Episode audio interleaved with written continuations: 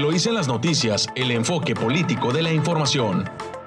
Con Eloísa Talavera. Eloísa en las noticias.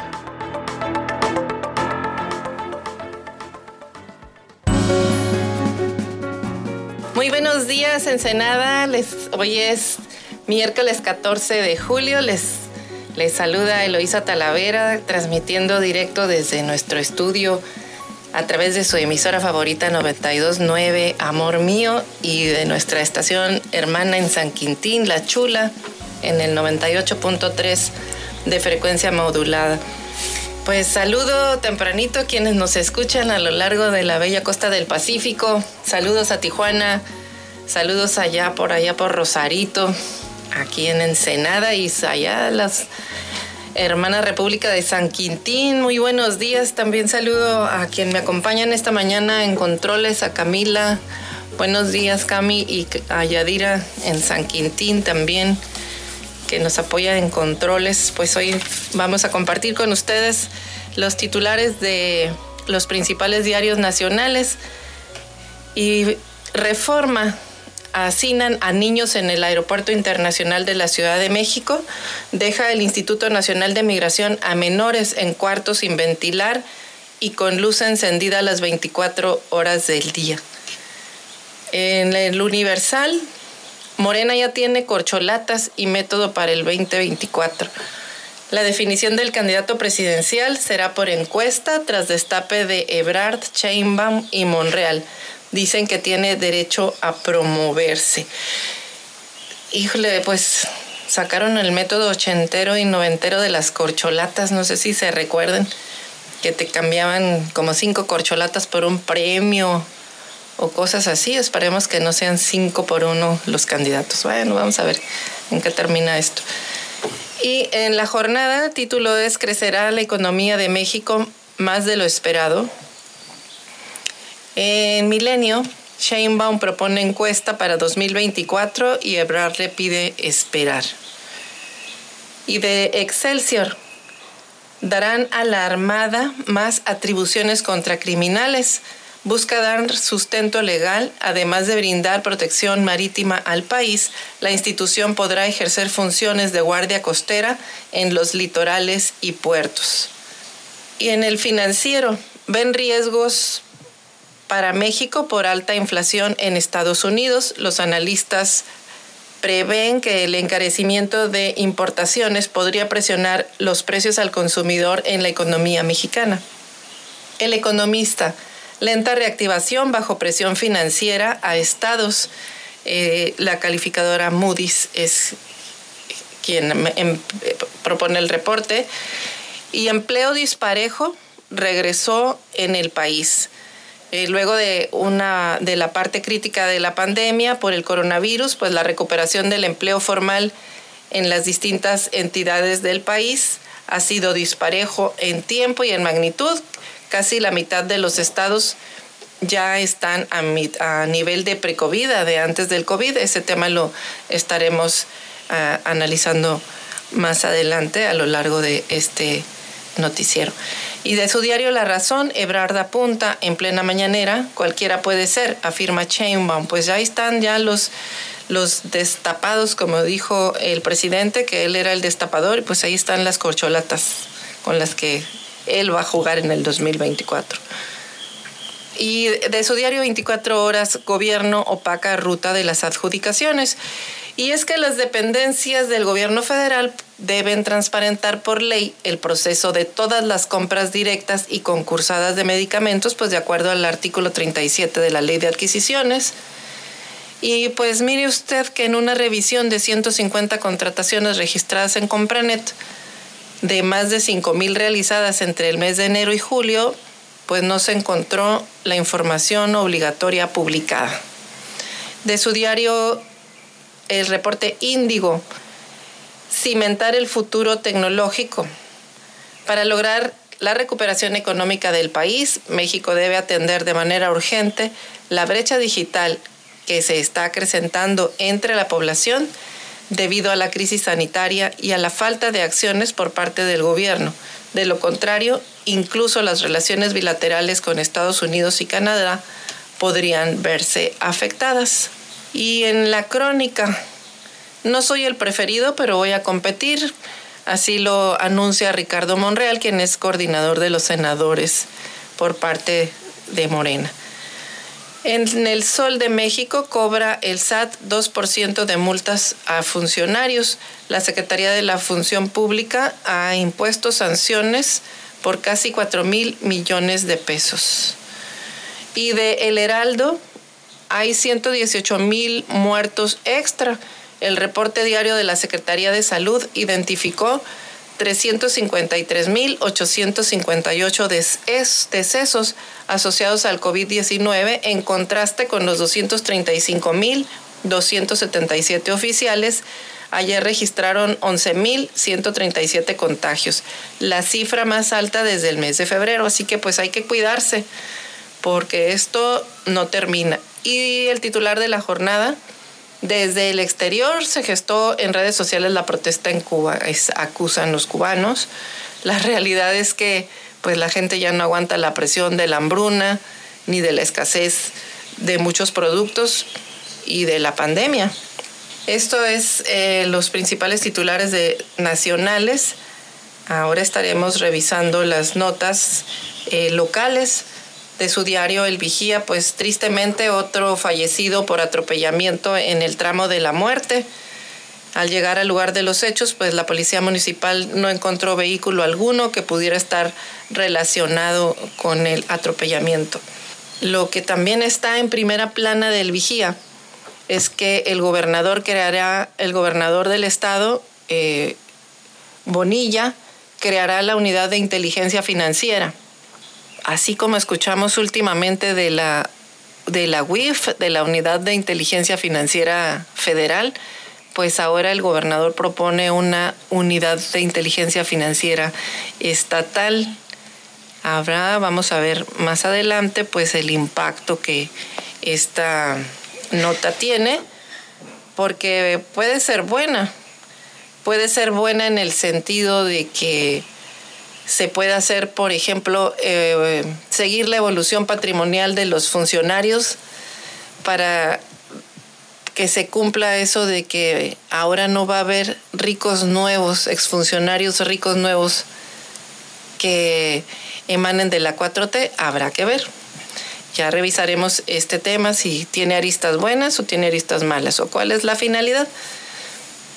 ¿Por hasta ahorita, cuando se va en un cambio de gobierno, proponen la unidad de inteligencia financiera? Bueno, vamos a, a ver este, este y otras y otras notas más. Eh, en Rosarito, por ejemplo, condonan, condonan en Rosarito multas y recargos en pago de predial. Esta es una, una nota de agencia fronteriza de noticias y también apoyan a los, los policías, a una persona en Rosarito que intentó quitarse la vida.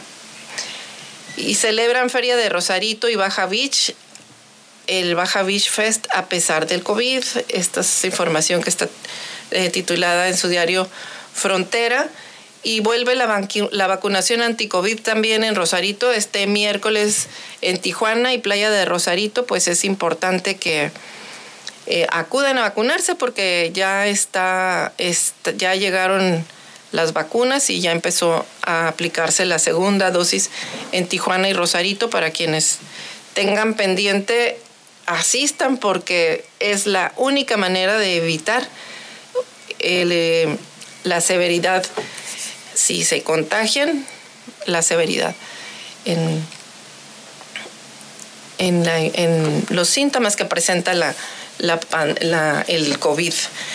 Eh, y vuelve el tema de los guardias en el, en el bar de Ensenada que asfixian hasta la muerte pues a un parroquiano y esto ahora pues lo publica Proceso, ya es una, una nota ya nacional y desafortunadamente pues eh, no son hechos aislados lo que está, estos accidentes que ocurren. También ocurrió en Cancún con una persona que aplicaron la violencia a la hora de la detención y también pues murió asfixiada como en el caso de esta persona que, un turista que venía a festejar el 4 de julio en Senada y terminó asfixiado por los guardias de seguridad.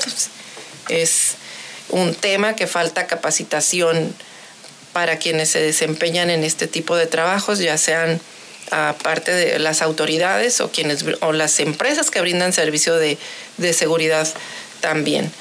Eh, y también en Ensenada, bueno, eh, se confirma este, que eventos eh, se van a suspender porque no cumplen pues con las con las, con las reglas de sanidad del COVID, no tienen los permisos. Hasta aquí llegamos en este avance informativo. Regresamos con más información en unos minutos. Recuerde que nos escucha en 92.9 Amor Mío.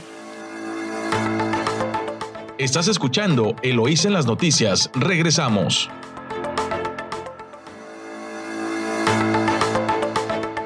Estamos de vuelta aquí en su noticiero, lo hice en las noticias en 92.9 Amor Mío, su estación favorita. Y pues gracias por escucharnos, son las 7.46 de la mañana.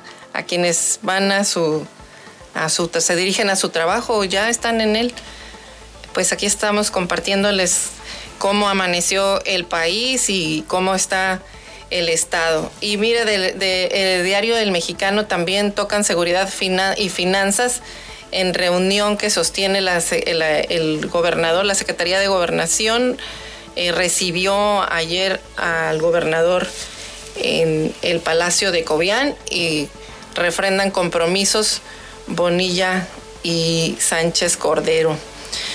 Eh, y aunque hacen un, continúan en el tema del COVID, fíjese que continúan la, eh, el llamado a vacunarse, porque ya están aplicando las segundas dosis que faltan en Tijuana y en Rosarito. Y aunque mencionan que hay una franca disminución en los casos activos de COVID, eh, pues están haciendo un exhorto para que asistan a vacunarse. El, el, martes los casos activos de COVID disminuyeron nuevamente en Baja California, pasando de 365 a 344 con una tendencia a la baja en la mayoría de los municipios. En Mexicali disminuyeron a 132 casos, en Tijuana 121, en Ensenada a 69, en San Quintín a 10, Tecate en 7 y en Playas de Rosarito ahí sí subieron a 4 a cuatro casos. Y, eh, y por eso pues están pidiendo que se vayan a a vacunar, que continúen con, pues, con este esfuerzo que se está realizando porque, pues, porque es la única manera de evitar eh, o de, o salvar, salvaguardar la vida. Eh, San Felipe, por ejemplo, se mantuvo solo con uno.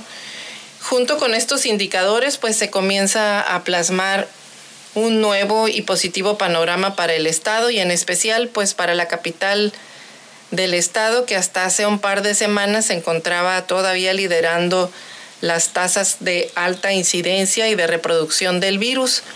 Pero ¿qué creen? Pues ya bajó a punto 97, a menor de la tasa de, a, punto 97 la tasa de reproducción del virus, eh, con los excepción de Rosarito, Mexicali, San Felipe y San Quintín están por debajo de la unidad de este indicador. Pues ahora resulta que, eh, excepto Ensenada, aunque aún con un, un indicador alto, el resto del estado mostró una tendencia a la baja. Esto se suma eh, a que en total tenemos únicamente 52 casos entre hospitalizados y 24 pacientes intubados y los 268 restantes pues son casos ambulatorios, eh, registrando un promedio de, un, de 17.6 de funciones cuando hasta hace un par de meses la cifra se duplicaba. Pues la anterior demuestra, menciona la Secretaría de Salud, pues que el virus está disminuyendo gracias a las personas que completaron pues su esquema de vacunación y que, continúan implementando los protocolos higiénicos, además del esfuerzo, pues obviamente, que siguen las autoridades para continuar con la vigilancia de esta adecuada de la pandemia para evitar, eh, evitar que se salga de control. eh, ahí está eh, el, tema de, de, el COVID. Y en su diario de el, el Vigía también abordan el tema de del COVID. En Ensenada pues continúa el aumento de casos. El secretario de Salud en la entidad señaló que aunque son pocos, se debe poner atención al incremento de estos contagios y reitera la necesidad de seguir utilizando los protocolos sanitarios.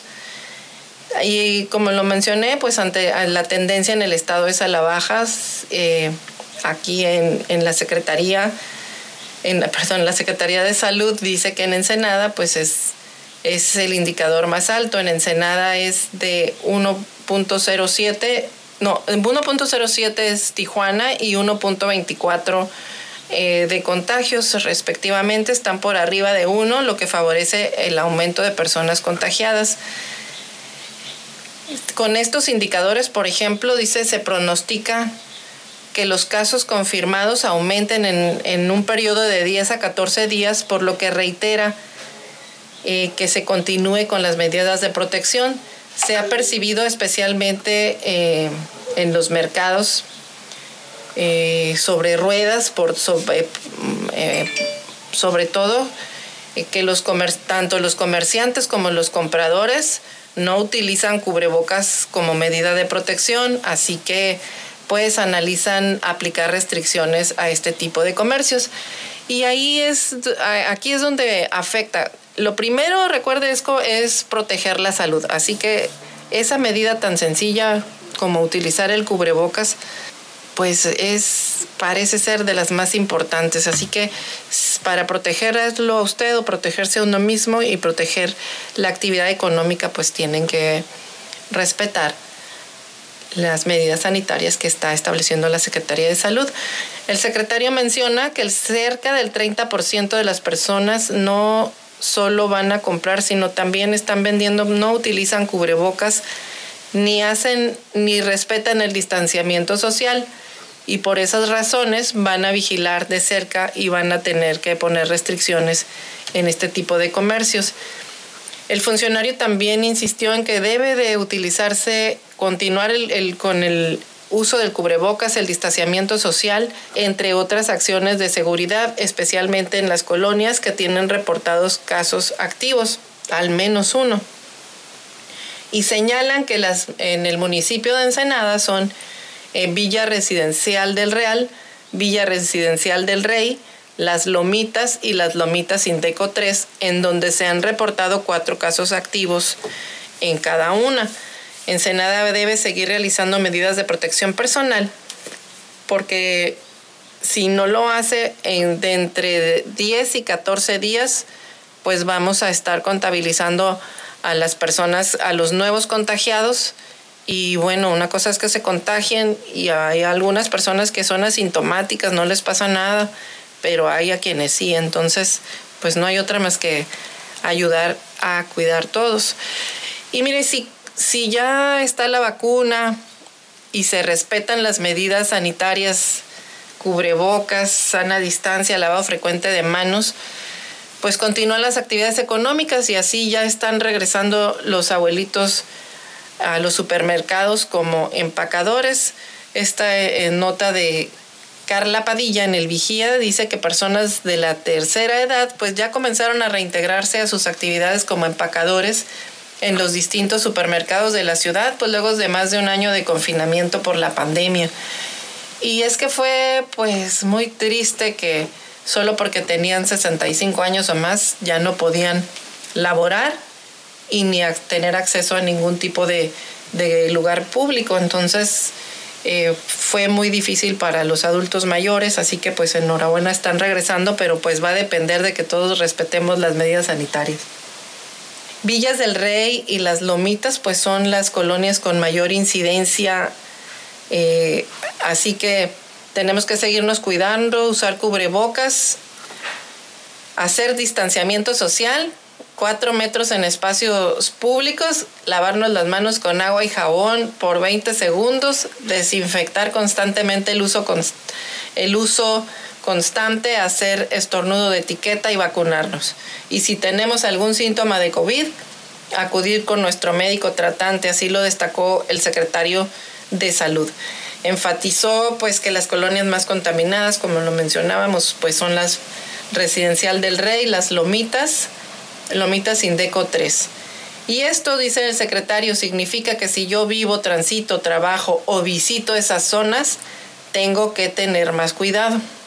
Pues ahí está ya la advertencia eh, para que se respeten las medidas, porque pues ahora sí que es una responsabilidad individual que le aportamos aquí al, tema de la salud colectiva de la ciudad. Y escuche usted, eh, ha habido varios eh, incidentes que han atendido los bomberos y y tiene que ver con que están explotando inmuebles de forma recurrente. El área de investigación de incendios encontró que las explosiones fueron causadas por deficiencias en las instalaciones de gas de los recintos que han resultado afectados.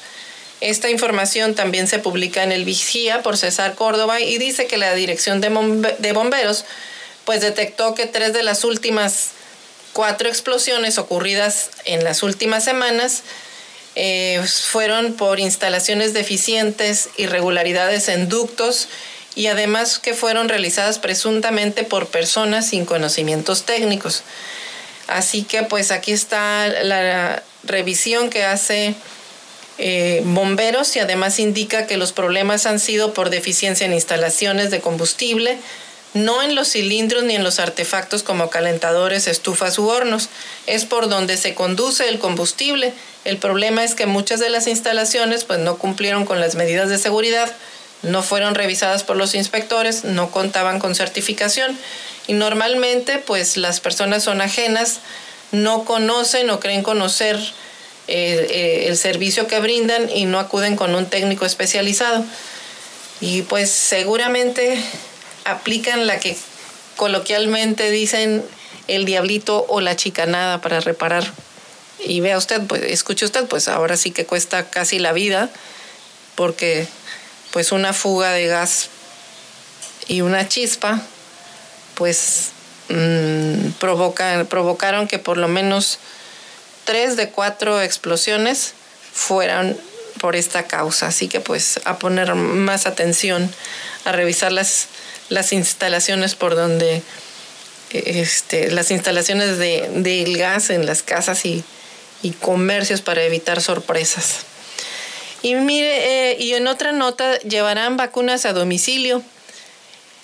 Las personas con problemas de movilidad o que estén postradas podrán solicitar que se les aplique la segunda dosis de vacuna Pfizer en el domicilio. Ayer así lo informó el jefe de la jurisdicción de servicios de salud de Ensenada y si usted está interesado, pues puede llamar a los números 646-107-0020 entre las 8 de la mañana y las 3 de la tarde para que agenden su vacunación a domicilio. Y dicen que es importante destacar que este servicio está exclusivamente destinado a personas con problemas de movilidad física que se encuentren en espera pues de la aplicación de una segunda dosis de vacuna Pfizer. Así lo explicó y lo puntualizó pues el jefe de la jurisdicción sanitaria. Además menciona pues que las personas interesadas en recibir información o temas relacionados con la vacuna pueden visitar la página de Facebook de la jurisdicción. Pues nos vamos a corte y regresamos en unos minutos aquí en 929 Amor mío. Estás escuchando Eloís en las noticias. Regresamos.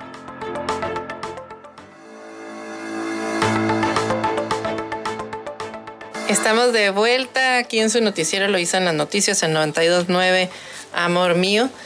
Y en el tema de avance eh, de la alerta de violencia de género eh, que fue eh, levantada aquí en, en el estado, pues está participando, eh, las profesoras, la UABC tiene una participación activa en el grupo de trabajo de análisis de la alerta de violencia de género contra las mujeres en el Estado. Y es que eh, como integrantes y representantes de la Universidad Autónoma de Baja California en el grupo de trabajo para el análisis de la alerta de violencia de género en Baja California, las académicas del campus de Encelada celebraron eh, pues la activación de la alerta de género.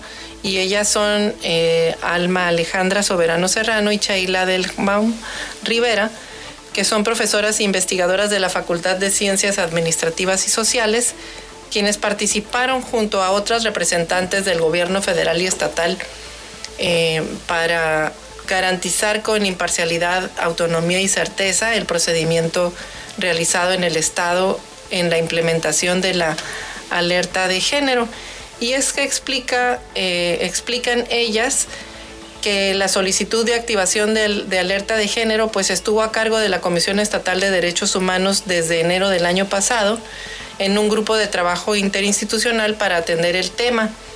Destacó que la alerta contra violencia de género tiene como resultado la emisión de 18 recomendaciones que buscan garantizar la protección de los derechos humanos de las mujeres en seguridad, difusión, administración de justicia, por mencionar algunos casos. Manifestó también pues que al interior de la universidad está motivándose a trabajar en distintas actividades desde cómo fortalecer el programa de equidad de género en las facultades, crear programas y unidades de aprendizaje y programas de servicio social hasta cómo involucrarse más con instituciones en este contexto. Por su parte, la, doctora Sheila Delumam, eh, que menciona que también eh, está a cargo del, programa de equidad de género y compartió que la activación de esta alerta pues representa un triunfo en muchos sentidos, no solo desde la academia, sino también desde la parte ciudadana, porque es la lucha en la que han, que han estado apoyando y trabajando en coordinación con las organizaciones sociales desde 2014. Eh, la profesora pues eh, dice que desde lo académico van a continuar eh, colaborando, estudiando y publicando y produciendo divulgación mediante materiales que fortalezcan la información para posicionar el proyecto del Observatorio de Comunicación y Género que pretende ser una plataforma para difundir las acciones que se estarán realizando para la alerta. Las académicas coincidieron que la, en la Universidad Autónoma de Baja California puede ser un semillero para que este cambio cultural se dé, pues espera que a través de este tipo de acciones y, y manifestaron a través eh, que la mejor disposición para seguir aportando al cambio a las políticas públicas en favor de la protección de la seguridad de las mujeres en el Estado y en el país. Y es que la alerta de género es, eh, es un mecanismo para que, que se desata a través de la sociedad civil. Ellos son los que han estado intentando que este mecanismo eh, se active, no solo para esta administración, sino los feminicidios y la violencia empezó a subir eh, en anterior sexenio, no se aceptó o se corrigieron algunas cosas temporalmente para que no se este, estableciera la alerta de género en el Estado, porque pues no es cosa grata que haya una alerta de género. Quiere decir que es el pleno reconocimiento pues a que hay un problema de violencia política en razón de género contra las mujeres en el Estado, no es una nota buena para un gobierno. Sin embargo, bueno, pues al final de esta administración, de este gobierno, aceptan eh, la nota y bueno, también hay una crítica de las organizaciones eh, de femenil, feministas en el Estado, de que al final de esta administración aceptan eh, la notificación de la alerta de violencia de género de la contra las mujeres, porque pues le va a tocar resolverla a la administración del gobierno del estado que, que llega, el de nuevo ingreso. Sin embargo, pues no importa, el tema aquí es que se resuelva. El, ya está el reconocimiento, los grupos se van a empezar a, organizar las distintas mesas y como lo mencionan eh, las maestras de la universidad, pues esperan que se avancen resultados que sí tengan, que incidan de alguna manera, pues en el cambio cultural en el Estado eh, y, en, y en el país, que pongamos nuestro granito de arena. y tiene que ver con muchas acciones. Recordemos tantas cosas que también han sucedido eh, eh, con pérdida de vidas de estudiantes universitarias públicas y privadas o que han sido víctimas eh, de violencia y género, incluso hasta, hasta el extremo, caso extremo de perder la vida o de violencia sexual también. Y no sin la existencia de protocolos adecuados, de mecanismos adecuados, pues difícilmente se crean los espacios para abordar eh, los caminos y la información para que las víctimas denuncien y para que las instituciones en donde se llegan a presentar este tipo de situaciones, pues también conozcan cómo actuar la institución y los alumnos, que haya mecanismos claros eh, de cómo actuar si se presenta, pero sobre todo hacer conciencia de cómo evitar que esto no vuelva a suceder. Así que pues enhorabuena por la Universidad Autónoma de Baja California y estas maestras que académicas que estarán eh, seguramente poniendo lo mejor de, la universidad para que eh, pues tenga éxito este logro que tuvo la sociedad civil de que por fin eh, se diera entrada a la alerta de, género en, Ensenada, en Baja California. Y bueno, en, otros temas, ofrecen créditos asequibles a micro y pequeñas empresas. El gobierno del estado mantiene abierto el plan emergente Baja California para brindar financiamientos con bajas tasas de interés a micro, pequeñas empresarios locales con fondos que pueden, pueden ir desde 200 mil a 400 mil pesos. Así lo informaron en el gobierno del estado, el delegado en Ensenada eh, de la Secretaría de Economía Sustentable y Turismo. Indicó que se mantienen los programas de apoyo de nómina y emprende en los que se ofrecen financiamientos de fácil acceso y con tasas de interés mucho más bajas que las que cobran las instituciones bancarias o crediticias. Eh, em, los requisitos para el caso de apoyo a nómina, dijo el funcionario, pues se trata de un negocio estable que se mantenga activo y que esté al corriente en sus obligaciones fiscales. En estos financiamientos el porcentaje de interés es del 3% y puede llegar hasta los 200 mil pesos de acuerdo con el tamaño y características de la empresa. También existe el programa Emprende, que se otorga a nuevas microempresas que inician actividades y en este caso el cobro de interés es más alto, pero se mantiene muy por debajo de lo que cobrarían las instituciones bancarias. Eh, para acceder, pues se tienen que consultar las bases y los requisitos de estos programas en la página digital del gobierno del estado de Baja California y se les puede ofrecer también asesoría personal en torno a las dudas que tuvieran para los trámites para poder acceder a esos financiamientos. Y mencionan también pues que en los últimos meses han otorgado 140 apoyos a estas micro y pequeñas empresas ensenadenses. Pues ahí está eh, una nota buena para apoyar el desarrollo de la economía en el municipio. Y en otra nota, el Cabildo Ensenadense que sesionó el día de ayer darán a San Quintín su parte de la deuda pública y las luminarias. Y es que ayer aprobó dos puntos de acuerdo el Cabildo Ensenadense en sesión. Eh, dos puntos de acuerdo para que el Consejo Fundacional Municipal de San Quintín asuma los pagos proporcionales de deuda pública y luminarias, así como para solicitar al Congreso del Estado pues que establezca los lineamientos que detallan atribuciones, responsabilidades y procesos del proceso de entrega-recepción entre ambas municipalidades. En la reunión, el presidente municipal presentó por obvia y urgente resolución al suscribir un convenio para que el mencionado consejo reconozca el pago de pasivos y deuda pública correspondientes al municipio de San Quintín. Asimismo, se planteó hacer una separación de las cuentas de los municipios de Ensenada y San Quintín con respecto al pago de luminarias contratadas eh, por la empresa eh, por la empresa eh, en proporción al número de lámparas correspondientes a cada municipalidad. En otro, otro de los puntos planteados en este proceso de municipalización fue solicitar al Congreso del Estado emitir la normatividad que defina los procesos, atribuciones, responsabilidades, tiempo, modo y seguimiento a fin de generar certeza jurídica para ambos municipios. Por otra parte, por no contar con mayoría calificada, el proyecto de reubicar una pista de patinaje en la calle Las Palmas del fraccionamiento Acalpulco, pues fue turnado a comisiones de cabildo.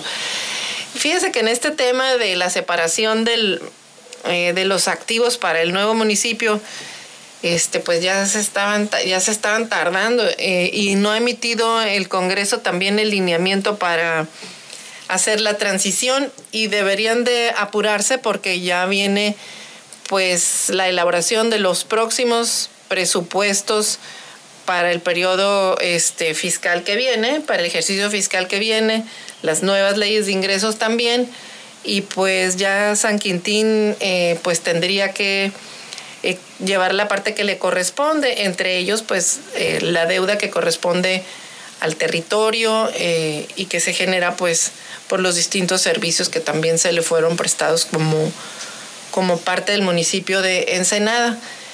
Y habría que ver, bueno, pues por población, eh, cómo va a ser el, protocolo, pero también pues el protocolo de entrega, eh, de entrega-recepción, el lineamiento que bien, bien lo comenta el, el, cabildo que se tiene que emitir por parte del Congreso del Estado y ellos también determinar la deuda eh, y activos que corresponden a, a, San, a San Quintín, porque pues no, es, no hay borrón ni cuenta nueva en, los gobiernos, los gobiernos se reciben completos y no, y no hay borrón ni cuenta nueva. También se aceptan las responsabilidades fiscales y económicas que tengan. Así que pues vamos a, darle seguimiento a este tema de, de San Quintín, a ver cómo, cuál es el desenlace, el desenlace que tiene. Y mencionan también otra nota de vigía que con 79% de población vacunada en el estado ocupa el primer lugar nacional. Así lo mencionó también el presidente municipal que en los temas de, de COVID resaltó que Ensenada, pues es, digo, no Ensenada, el, el estado más bien es quien tiene un 79% de vacunación y que ya alcanzamos la inmunidad de rebaño, pero pues a seguirse cuidando porque ya ve que continúan las, los contagios. Nos vamos a corte, regresamos en unos minutos aquí en emisora favorita 929, amor mío. Estás escuchando Eloísa en las noticias. Regresamos.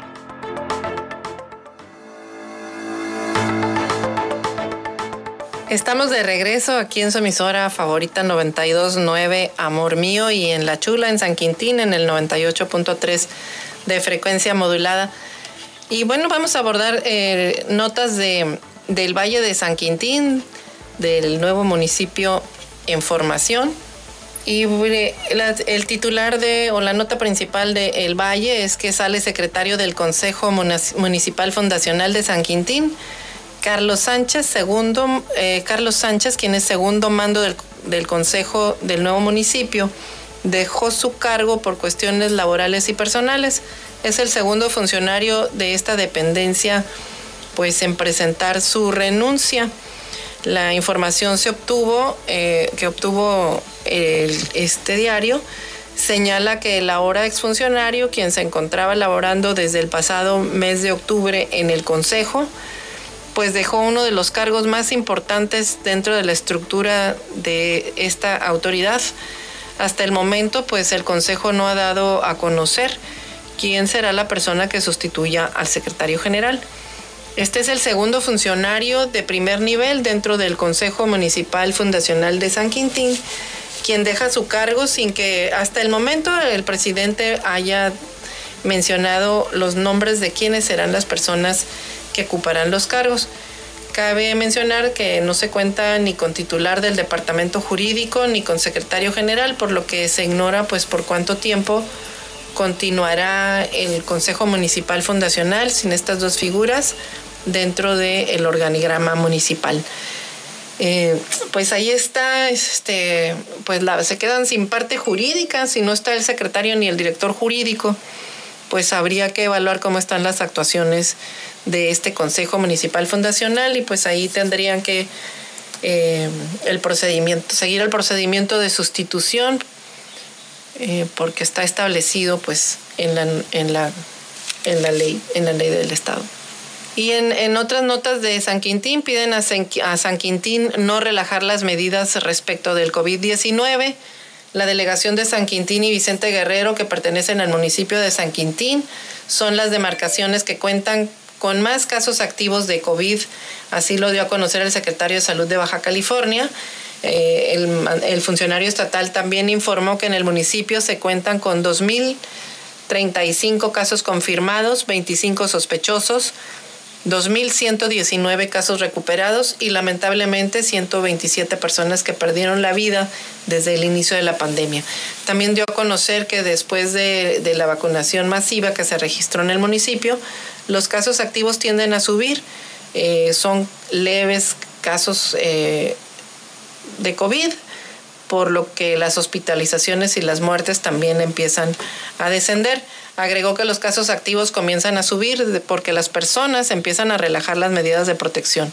Así que, pues si ha habido resultados es por la vacunación masiva, pero piden no relajar las medidas sanitarias y seguirlas cuidando en este municipio también de San Quintín. Eh, es eh, la información que se tiene en San Quintín y pasamos a, a retomar información eh, nacional eh, y es en información nacional en los temas que eh, vimos de ocho columnas, este, pues advierte, hay un tema que está este, muy fuerte en, que está sucediendo en el aeropuerto de la Ciudad de México y tiene que ver con migración. Hoy sale en el titular, en el titular del diario Reforma que hacinan a niños en el aeropuerto internacional de la Ciudad de México. Eh, y los tienen eh, recluidos con la luz prendida las 24 horas.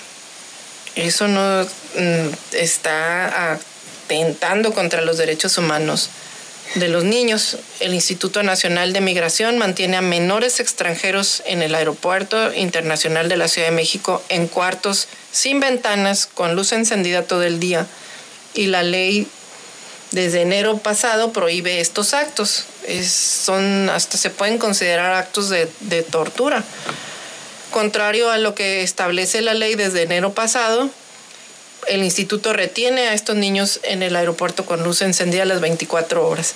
Las reformas a las leyes mexicanas de migración y asilo entraron en vigor este año y señalan que bajo ninguna circunstancia el Instituto Nacional de Migración puede retener a menores en sus instalaciones. desde ese punto no cumple.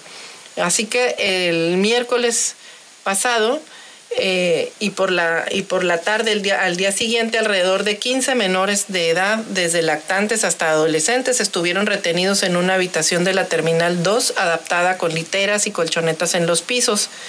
El espacio es usado por el Instituto Nacional de Migración como una especie de sala de espera para extranjeros a los que se les niega el ingreso a México y son devueltos a su país o llegan al, al aeropuerto en vuelos de conexión con Centroamérica. De acuerdo con los testimonios que recarbó el diario Reforma, en el lugar aparecen eh, más de una celda congestionada por el Instituto Nacional de, Migración y vigilada por personal privado que no, eh, de la que no pueden salir a voluntad. Al ingresar ahí, les retiran los celulares y normalmente no les dejan realizar ninguna llamada telefónica además de que la alimentación depende de cada aerolínea en la que llegaron y a las personas pues no les otorgan cobijas para cubrirse del frío por la noche.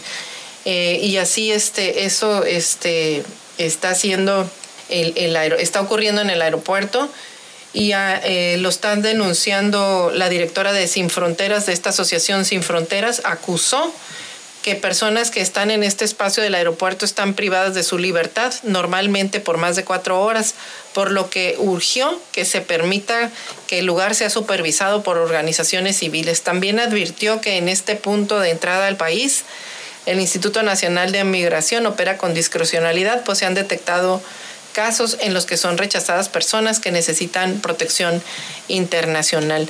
Y comento que también el, día de ayer también eh, salió también otra nota publicada sobre acontecimientos que están pasando en el aeropuerto.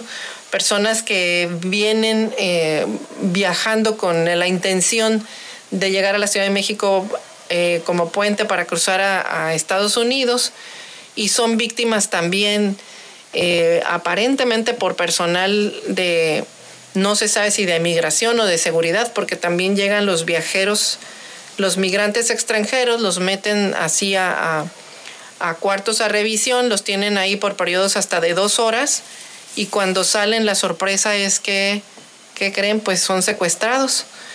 Entonces, este, pues ahí las autoridades pues tienen que revisar qué, está, qué es lo que está pasando en ese aeropuerto de la Ciudad de México, porque este, este tema de tener prácticamente a menores secuestrados violando la, ley, pues deja mucho que eh, decir de las autoridades mexicanas del de, Instituto Nacional de Migración.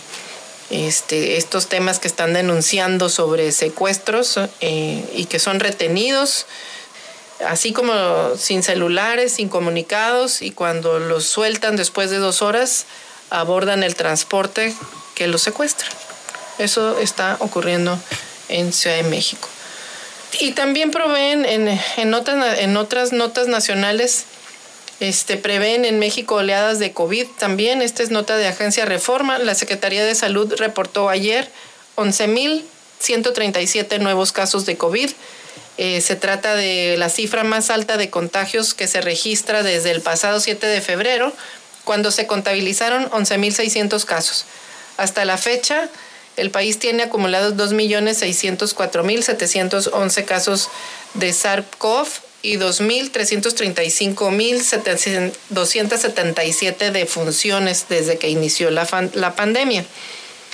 Eh, el infectólogo de la Secretaría de, de Salud advierte que el virus del SARS-CoV-2 va a estar volviendo en oleadas a infectar a quienes no tengan inmunidad en este caso, sobre todo en los jóvenes, y debe de venir de la mano con nuevas variantes.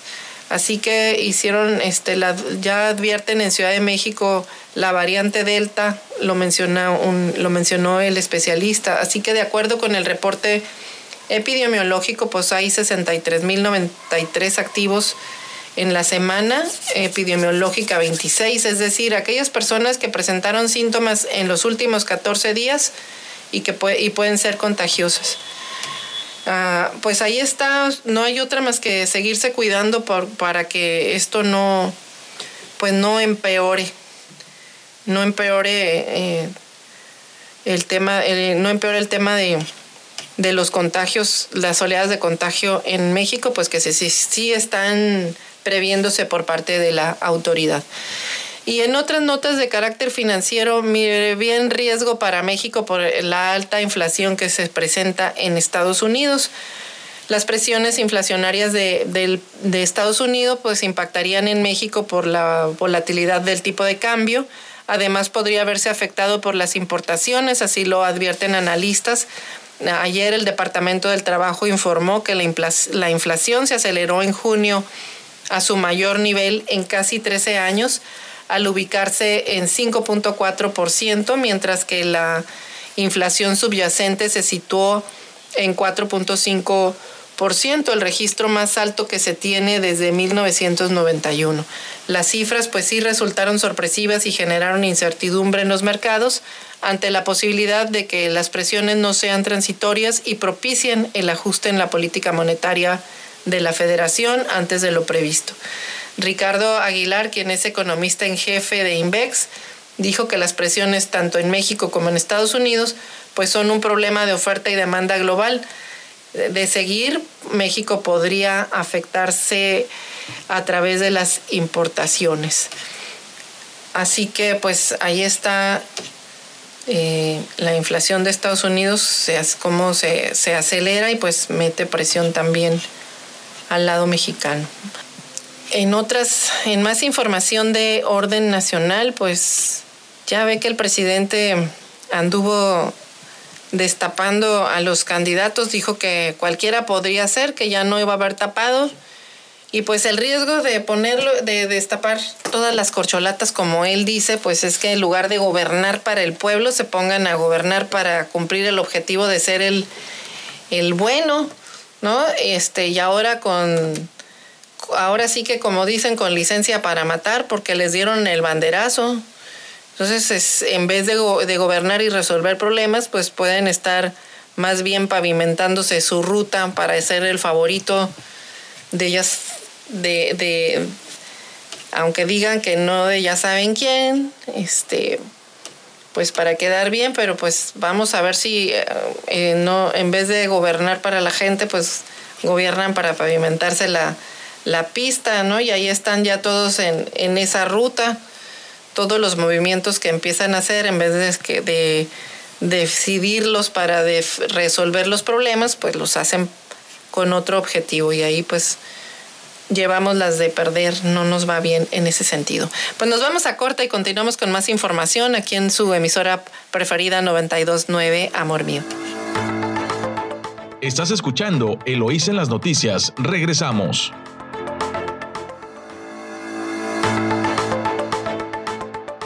Estamos de vuelta en su noticiero Lo hizo en las noticias en 929 Amor Mío, su estación favorita con más información. Y ah, voy a abordar un, tema de que presenta el reporte Índigo sobre cimentar el futuro tecnológico. Y es que para lograr la recuperación económica del país, México debe atender de manera urgente la brecha digital que se está acrecentando entre la población pues en parte por la crisis sanitaria y a la falta de acciones por parte del gobierno o de incluso por las relaciones bilaterales con Estados Unidos y Canadá, pues podrían verse eh, también afectadas. Y es que en México enfrenta el reto de avanzar en el rezago tecnológico que vive, particularmente con relación con sus principales socios regionales, Estados Unidos y Canadá y tiene como agravante pues el impacto de la pandemia de COVID como la competencia que América del Norte mantiene con el bloque asiático que lidera China. Y el viernes pasado, el viernes 9 de julio, en el marco del Seminario Hemisférico de Seguridad Nacional, presentado por la Secretaría de Marina, Sergio Alcocer, quien es profesor e investigador de la Facultad de Ingeniería de la Universidad Autónoma de México, habló sobre el rezago en materia tecnológica que enfrenta el país, que se agrava, lo menciona, con la recuperación post-pandemia que, que se cimenta pues, en el uso de tecnologías. Y este investigador menciona que en México pues no ha habido apoyo, no hay planeación, no ha habido una ejecución, pero sobre todo no hay una visión clara de hacia dónde ir. Y esto es muy importante porque si no hablamos del futuro eh, eh, del mundo a raíz del COVID, pues vamos a tener un mundo, eh, vamos a tener un mundo más digital, pero vamos a hablar de teletodo, telemedicina, teletrabajo, teleeducación. Y al comparar a México con Estados Unidos, pues ahí tenemos una enorme brecha digital que se agravó, se agrandó en México, pues debido a la imposibilidad de distintos sectores de la población eh, que tuvieran acceso a Internet y por falta de apoyo también por parte de las autoridades. En contraste, el gobierno de Estados Unidos destinó 30 mil millones de dólares en programas y acciones para atender esta problemática durante los periodos que, en los que se mantuvo la cuarentena. Estas condiciones, este, plantea este investigador, pues estamos viendo cambios en términos eh, de cómo las personas han desarrollado su capacidad para adaptarse, para generar ideas, para ser creativos. Y un aspecto importante, pues contar con habilidades digitales, situación que se vuelve crítica para ciertos sectores de la población, porque si ya presentaban algunas vulnerabilidades, pues este tema de no de estar alejados de, sin comunicaciones y, que estén imposibilitados a conectarse al mundo digital, pues acrecenta la, la brecha digital. Y en materia de conectividad, el presidente de la República, Andrés Manuel López Obrador, pues le había apostado a la creación de la empresa de telecomunicaciones e Internet para todos, filial de la Comisión Federal de Electricidad.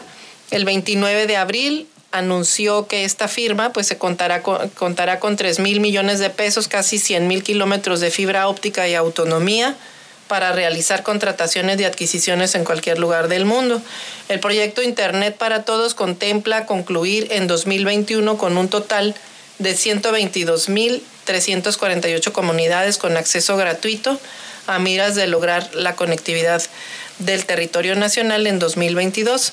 Así se comprometió el presidente en noviembre del año pasado. Y además la Secretaría de Comunicaciones y Transportes pues tiene identificadas a 136.574 centros educativos de salud y comunitarios que serían conectados a través de este Internet.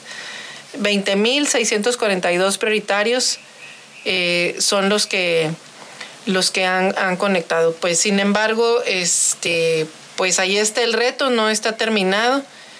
Y además de aumentarse la, fecha, la brecha de la pobreza, pues también crece la brecha digital. Así que pues ahí están, son esfuerzos que se han hecho desde la administración del presidente Vicente Fox, que se empezó con, con internet para internet satelital para las comunidades de difícil acceso.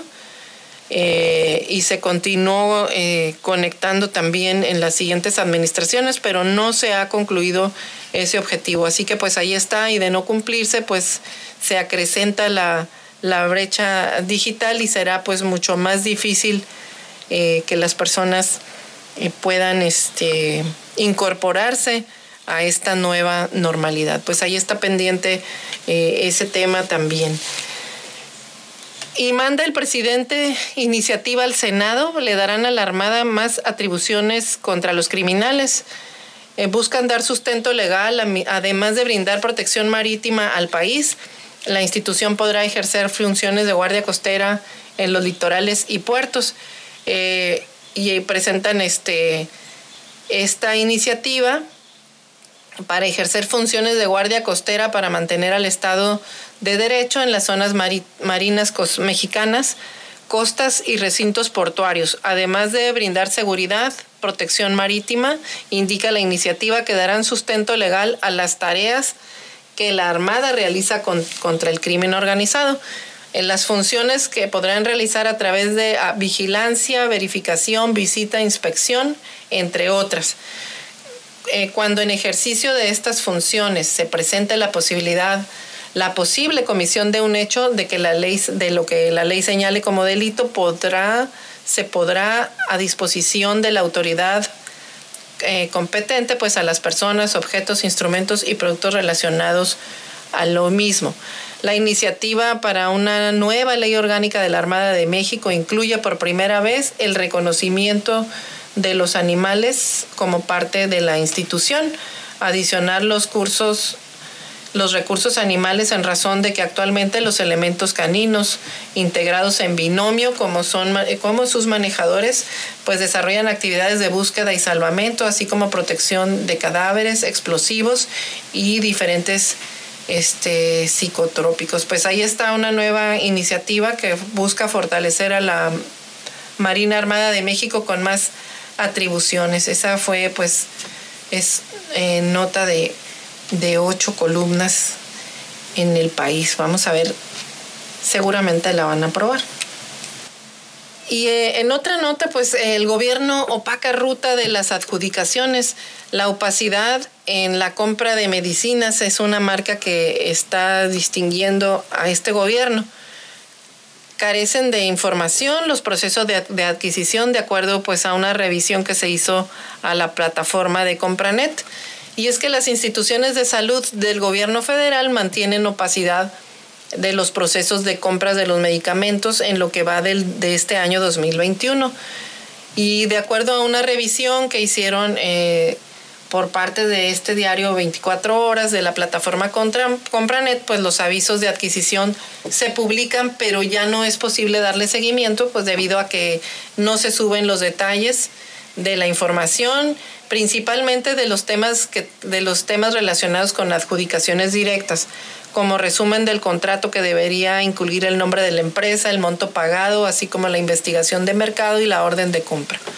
Tanto para las compras directas como para las concursadas, la ley de adquisiciones, arrendamiento y servicios del sector público, pues obliga a las dependencias, según su artículo 37, a transparentar el proceso y el fallo además se difundirá a través de Compranet el mismo día en el que se emita. En algunos casos se cumple como, como lo señala la legislación, pero en los procesos revisados por este, por este diario para adquirir medicamentos, pues no existe información eh, sobre ellos. En enero, en lo que va de enero a julio, en la plataforma de gobierno federal para contrataciones se han difundido unos 5.600 eh, casos sobre medicinas y al menos 150 casos pues no fue, eh, no fue posible obtener información. Entre los ejemplos destacan que el ISTE, por ejemplo, publicó el pasado 5 de enero la adjudicación directa de compra de medicamentos oncológicos eh, foliados con el 2248 376 y hasta la fecha sigue sin subirse la información al, al contrato del contrato. En febrero también ocurrió que hubo una alta demanda de oxígeno para pacientes infectados de COVID. También hubo una licitación del servicio con entrega a domicilio bajo otro folio, del cual se desconocen los detalles también. Y así sucesivamente en distintos hospitales de la Ciudad de México, eh, suministro para analgésicos, en el Instituto Nacional para Enfermedades Respiratorias también subieron los contratos para medicamentos de COVID, pero no hay información acerca eh, pues de, cómo, a quién se adjudicó y los montos de adjudicación. Respecto a las compras opacas, el 28 de mayo el Instituto de Salud para el Bienestar, el INSABI, publicó que para las contrataciones consolidadas de medicamentos oncológicos para todas las instituciones federales, eh, también se carece de información, por lo que no se pueden, eh, no hay rendición de cuentas en medio de las exigencias eh, de los ciudadanos para que los doten de, estos medicamentos especializados. pues no, no se sabe qué está pasando. Hace unos meses hubo un foro de contrataciones públicas en la Cámara de Diputados y en ese entonces quien era vicepresidente de Innovación y Tecnologías Emergentes de la Ciudad de México destacó las deficiencias del sistema Compranet porque no se registran en tiempo y forma las adquisiciones, no se registran las adjudicaciones, se publican años después y se hacen cambios de los montos de compras sin ninguna razón y justificación. Así que respecto a las sanciones, pues de, por no transparentar las contrataciones en la plataforma, la ley no las especifica y en otros casos, por ejemplo, pues la Secretaría de Educación en 2017 alteró documentos y los funcionarios responsables solo fueron castigados con amonestaciones públicas. Pues mucho que mucho que desear en materia de transparencia en, esta, en este nuevo gobierno. Parece que pues sí lo utilizan como discurso, pero no lo utilizan como realidad eh, en las acciones que ni lo aplican y además lo ocultan. En la nota de Universal, Morena ya tiene corcholatas y método para, para 2024. Esa fue la definición del candidato presidencial, que será por encuesta. Eh, tras el destape de Ebrard, Chainbaum y Morreal, dicen que pues tienen derecho a promoverse, pero pues ya este Morena va por encuesta para elegir aspirante, líder nacional del partido, precisa que será el pueblo de México el que decida al abanderado presidencial y Ebrard y Chainbaum arrancan sus carreras. Pues tienen mucha tarea que hacer. Chainbaum tiene muchos problemas que arreglar primero en la Ciudad de México y Ebrard, por lo que estamos viendo que está pasando en el aeropuerto internacional de la Ciudad de México con el Instituto Nacional de Migración, pues también, así que pues en vez de que pavimenten eh, las autopistas eh, con los recursos del gobierno, mejor que las autopistas resolviendo problemas para los mexicanos. Yo creo que eso sí se los vamos a agradecer. Y pues bueno, hemos llegado al final, al final de este día. Esto es todo por hoy en información. Les agradecemos su atención y los invitamos a que nos acompañe mañana en punto de las seis y media de la mañana en otra edición de Eloísa en las noticias. Hasta entonces y que tenga usted excelente día. Eloísa en las noticias, el enfoque político de la información. Sintonízanos todas las mañanas de lunes a viernes a las seis y media en Amor Mío 92.9 FM y La Chula 98.3 FM. Visítanos en eloísenlasnoticias.com.